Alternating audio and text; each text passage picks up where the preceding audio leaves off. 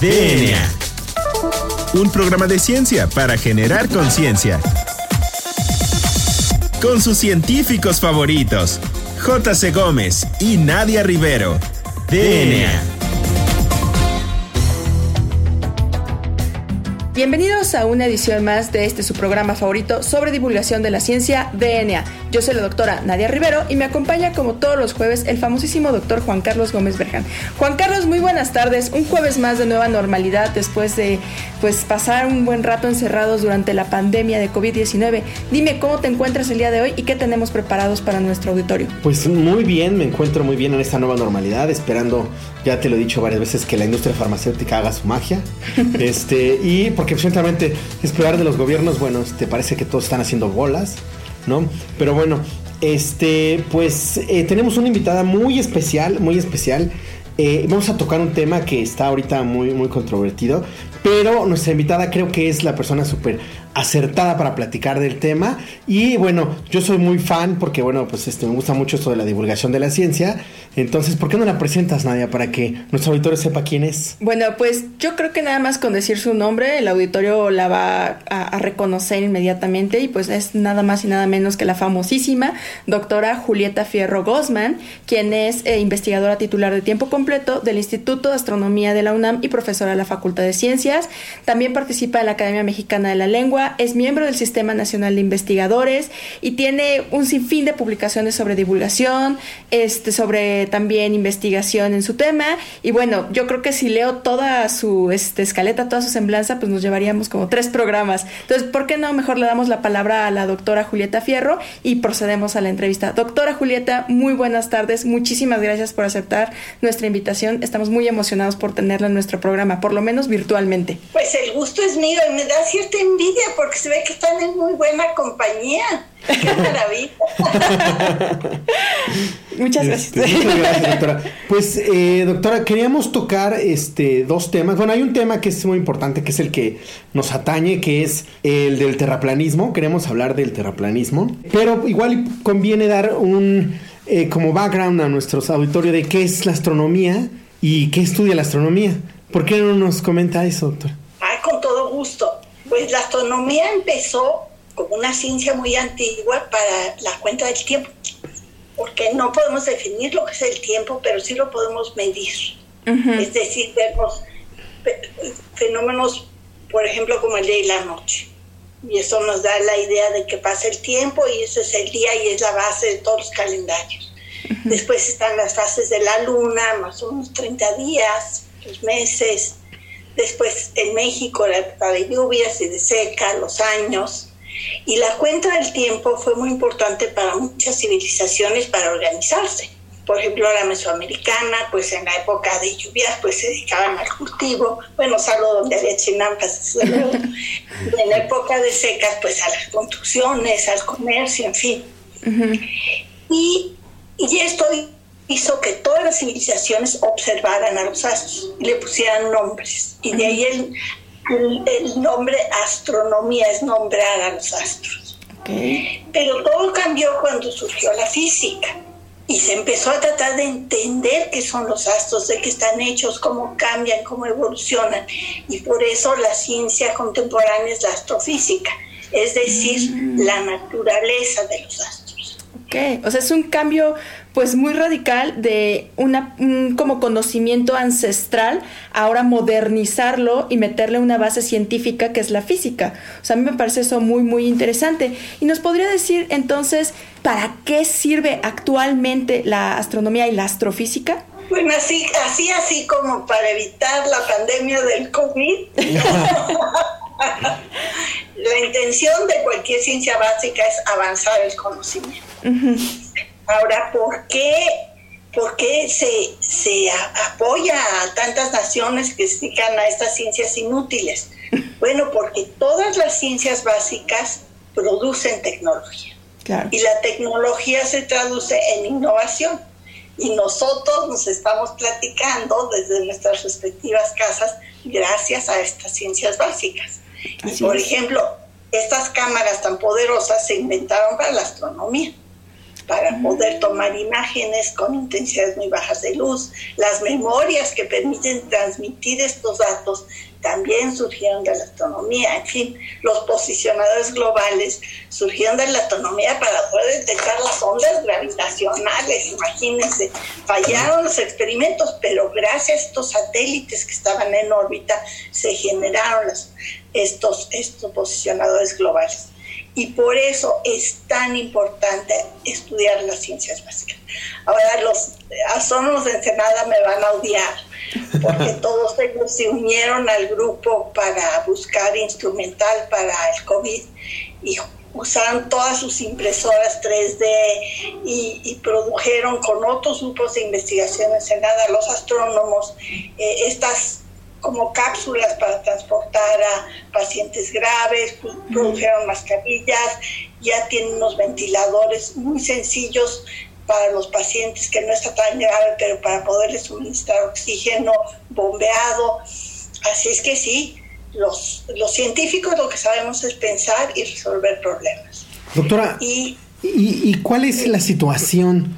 Eh, hablando precisamente de, esto que ya está entrando en materia de los astrónomos en México, ¿cuál es la situación de la astronomía en México?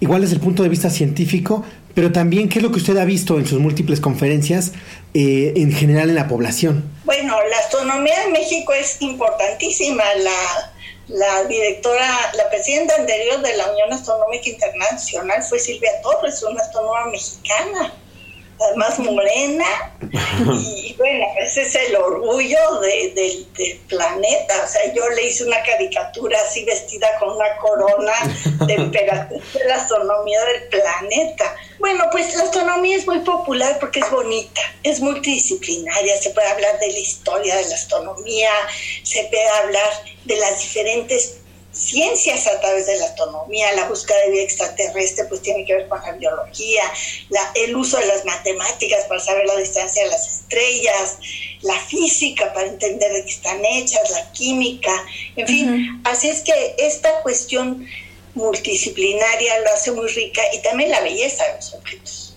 Claro. Digo, ve uno 100 mil millones de, galaxias, cada una con 100 mil millones de estrellas y verdaderamente dicen, esto es extraordinario. Y este, bueno, recientemente ha surgido la, pues como desconfianza, desconfianza generalizada en las ciencias básicas que hablábamos, eh, porque no tengan una aplicación directa y rápida. ¿Qué, ¿Qué, opinión a usted le merece eso? Porque es generalizado, tanto en Inglaterra hay algunos movimientos, tanto en Estados Unidos hay varios, ahorita con el presidente que tienen. ¿Qué, ¿Qué, opinión le merece de eso? Porque la astronomía ha sido de las que han señalado como una ciencia que gasta muchísimo y no tiene resultados inmediatos. Sí, es una lástima que, que se tenga esta percepción. Pero sí, pues si no fuera, te insisto, si no fuera por las ciencias básicas no tendríamos teléfono celular. Claro. No tendríamos ninguna de las aplicaciones que tienen ahora tan importantes. Sí, es una lástima que se tenga esta percepción. Por ejemplo, ahora muchos científicos están trabajando en las computadoras cuánticas que van a traer unos desarrollos increíbles, la velocidad que tienen para resolver problemas complejísimos y ese sería una aplicación ahora. Por ejemplo, problema complejo es por qué no se infectaron más personas en Estados Unidos ahora que salieron a las protestas de los negros. Entonces es un problema complejo, no se sabe por qué si eran muy jóvenes, si era porque de veras guardaron la sana distancia pusieron las máscaras, no se sabe si eran poblaciones que no son vulnerables, no saben si sí se infectaron, pero pues eran como eran jóvenes sanos, pues ya no padecieron la enfermedad. Ese sería un típico problema complejo que se puede eh, resolver con inteligencia artificial y, programación cuántica. Pero es el tipo de cosas que, como que les parece muy difícil a los a los, eh, los, los, que no entienden de mecánica cuántica cómo funciona. Y, en realidad es muy fácil. Por ejemplo, los computadores comunes y corrientes trabajan con ceros y unos. Es como tener dos monedas. Tiene su lado águila y su lado sol y si yo lo aviento sale águila o sol. Tenemos dos opciones. Pero en las computadoras cuánticas tenemos cuatro. Imagínense que hacemos girar la moneda. Pues estamos viendo los dos números, cero y uno al mismo tiempo. Es decir, en las computadoras cuánticas podemos usar 00110110. Tenemos muchas más posibilidades. Además, como es incierto, pues se puede usar para encriptar mensajes, etcétera. Y, no hay divulgadores que le expliquen algo así de simple a los tomadores de decisiones, sino que les hablamos en el argot de la ciencia. Que creo que ese es uno de los problemas que tenemos como científicos, ¿no? Que, o sea, no alcanzamos a aterrizar nuestro conocimiento y nuestras ideas de tal manera que, como usted dice, los que toman las decisiones puedan entender la importancia que tienen las ciencias básicas o las ciencias aplicadas para la sociedad. Y creo que esa es una labor muy interesante que usted ha realizado en la parte de divulgación de la ciencia. Y además se nota que no saben matemáticas elementales. No sé si has visto cuando explican las gráficas. Sí, de hecho es algo que hemos criticado constantemente en un episodio pasado. Sí, no saben, no saben que hay que, tiene dos ejes y hay que decir que son dos ejes, no saben que es creciente, que es decreciente. Y, y a mí me da un dolor, y esto quiere decir que estamos enseñando mal las matemáticas. Las matemáticas son de pensar y de entender, no de memorizar. Exacto. Y estos pobres funcionarios, digo, me da, me da una cosa terrible que se ve que para ellos es un tormento las matemáticas. Y eso sí es responsabilidad de la sociedad. Tenemos que, hablar con las autoridades educativas para que mejore la enseñanza de las matemáticas, que no sea memorística, que sea de pensar, de entender, porque para nosotros una gráfica es así como hacer transparente el conocimiento. Claro. Bueno, doctora, pues, eh, ¿qué le parece si eh, tomamos un este, receso? Nada, ¿por qué no le recuerda nuestras redes a todos nuestros radioescuchas? Y en la siguiente parte empezamos ahora sí a hablar del terraplanismo y de eh, la importancia y eh, de divulgar la ciencia, ¿no? Entonces, ¿nadie? Claro que sí. Bueno, pues a todos nuestros radioescuchas les recordamos seguirnos en nuestras redes sociales, Instagram, arroba DNA Twitter como ImerDNA y en Facebook como ScienceOx. No se olviden utilizar el hashtag Hablemos de Ciencia y si es ciencia, no es despilfarro para poderse contactar con nosotros. Entonces no se muevan de sus asientos, ya regresamos. Esto es DNA.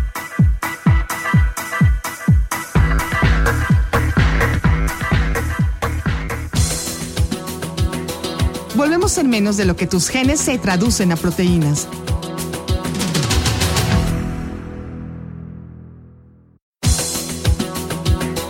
Ya recargamos ATP. Continuamos.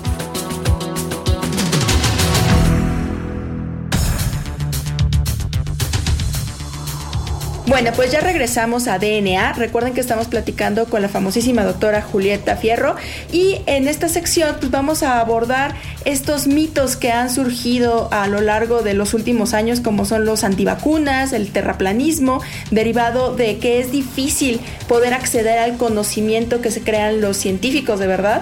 Y bueno, pues entonces la gente, la sociedad cae en desinformación y pasan estas cosas que no deberían de estar ocurriendo porque nos esforzamos como científicos en crear conocimiento de calidad. Entonces, doctora, ¿qué opina usted del terraplanismo? Bueno, me parece muy interesante que haya revivido. Hasta donde he logrado encontrar las fuentes, dicen que se debe a esta serie de Game of Thrones, donde hay este muro de hielo al final del mundo. y esto ah. hizo revivir a los terraplanistas, porque pensaban, si me muevo en cualquier dirección y llego al hielo, es que en realidad la Tierra es plana y la Antártida es un muro de hielo que rodea la Tierra. Y además como es un muro muy alto y de hielo, aunque esté inclinada la Tierra, es plana, pero si se mueve de un lugar a otro, no se desbordela. Curioso. Y a raíz de esto se revivieron los terraplanistas. Y en esa época hubo varios eclipses de luna muy visibles en Estados Unidos. Y como saben ustedes, en un eclipse de luna la sombra de la Tierra se ve circular. Y entonces en lugar de pensar, bueno, una esfera siempre tiene una sombra circular, dijeron, mire, la Tierra es como una tortilla, es plana, es un círculo. Entonces, esto reforzó la idea de los terraplanistas. Y claro que se puso de... Y, y, bueno, y se dieron cuenta de muchas cosas, inventaron un montón de trucos padrísimos para decir cómo los viajes eran más largos si uno se iba por un lado y el otro, etc. Pero bueno, una prueba de que la Tierra es, es, es esférica, pues sería esto que hacen ustedes, transmitir su señal, eh, sube al satélite y baja y por eso llega con un retraso de tiempo.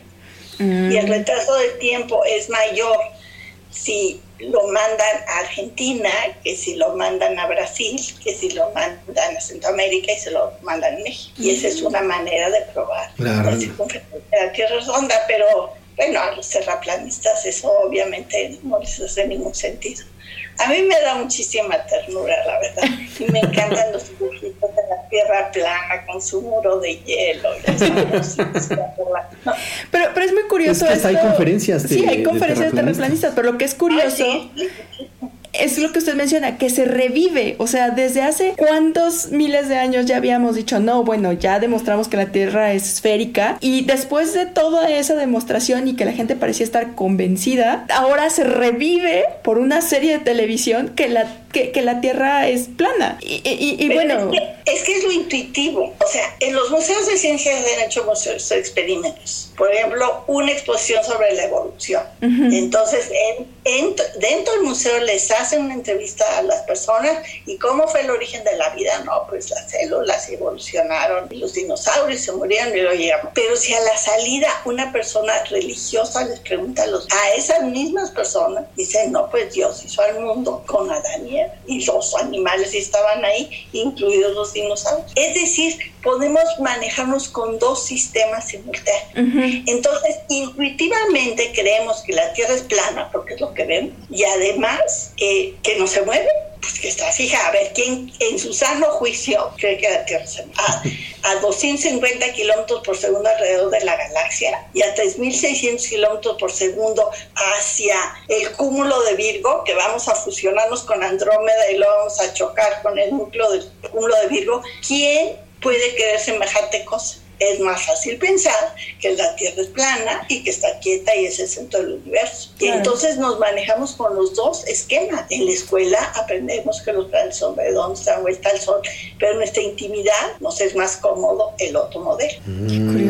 Doctor, ¿y cómo cree que se pudiera eh, intentar abatir este movimiento de terraplanistas? Aparte de las obvias este, evidencia, ¿habrá que educar a la gente? O? Pues mira, yo, eh, eh, por ejemplo, con la astrología, siempre es el pleito, ¿no? Porque la gente lee su horóscopo y, no le sale, pero lo vuelve a leer y lo vuelve a leer porque pues siempre quiere saber. Yo, muchas veces leo el tarot nada más para que vean lo fácil que es leer el tarot, lo fácil que es adivinar a la gente, porque todo el mundo quiere saber si va, le va a ir bien en la vida, si va a tener trabajo, si no se va a morir nadie cercano, en fin, ¿no? Y bueno, cualquier gente que le leas el tarot dice, qué bárbaro, me adivinaste todo. Y obviamente uno no adivina nada la gente solita te proyecta. Claro. Solita te denuncias. Entonces, crees que el otro te adivino porque son bastante vagas todas las barajas. Entonces, mi opinión es que estas pseudociencias juegan un papel social, le dan confort a Entonces, no hay que pelearnos con ellos.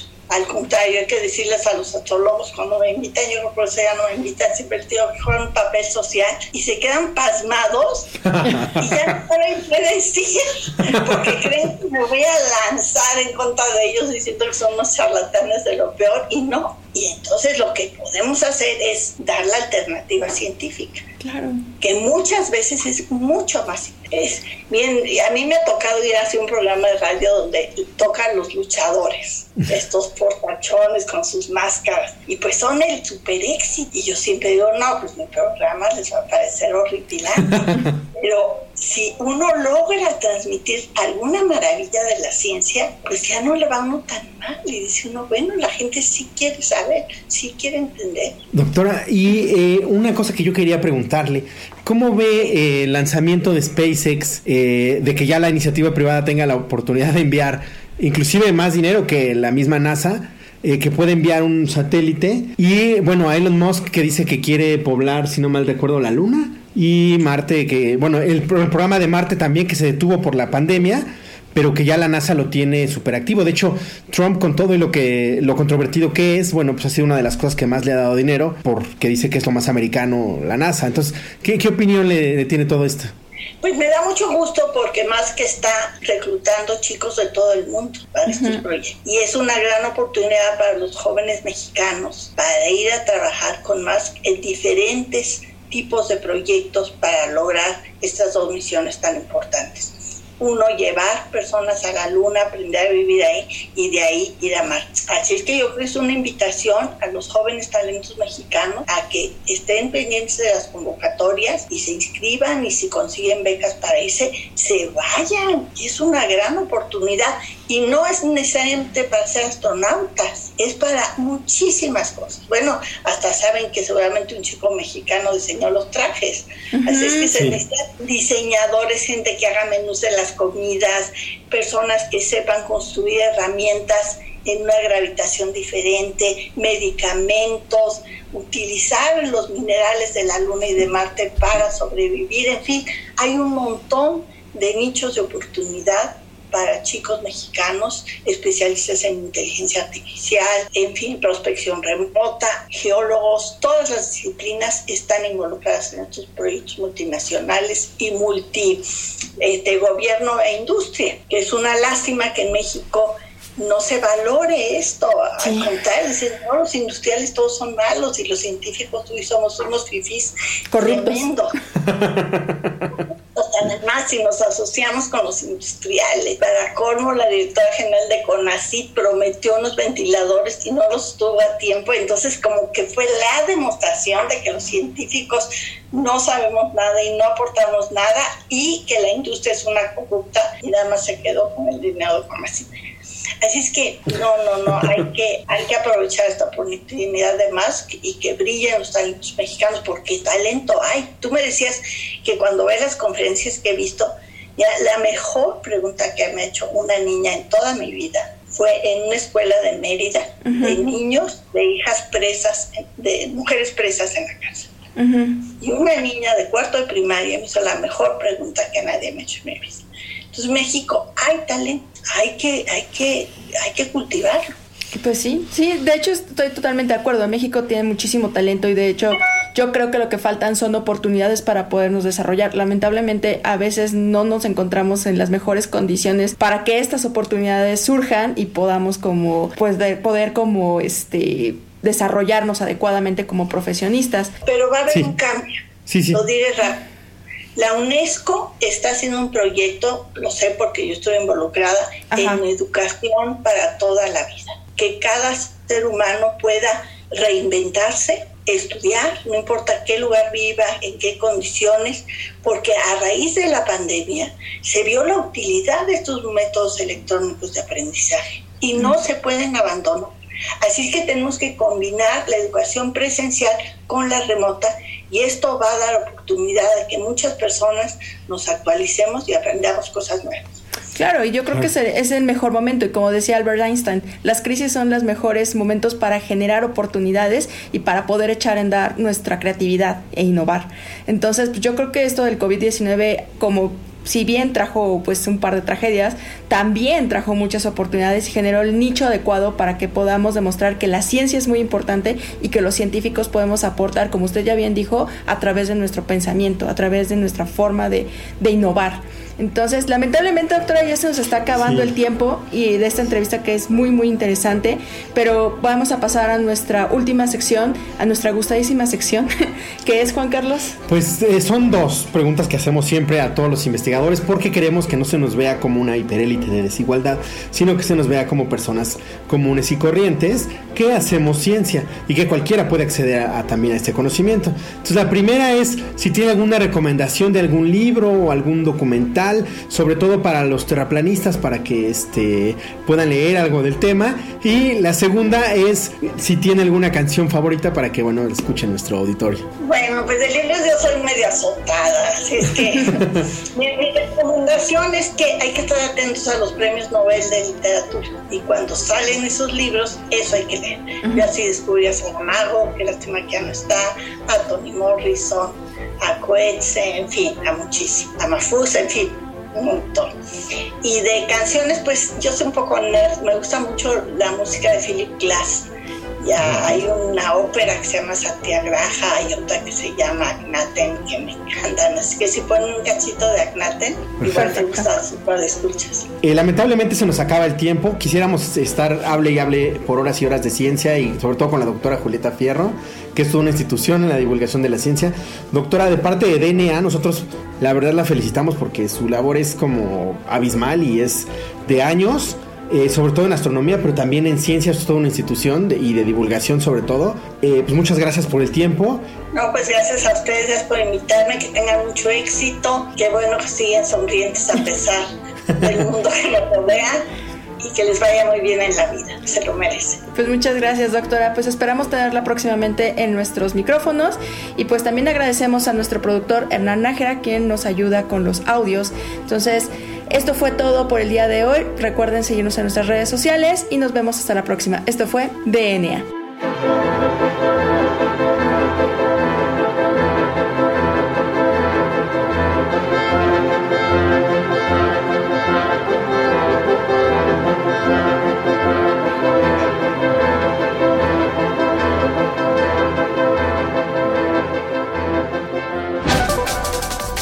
DNA. La materia no se crea ni se destruye, solo se transforma. Nos vemos en el próximo programa de DNA, un programa de ciencia para generar conciencia.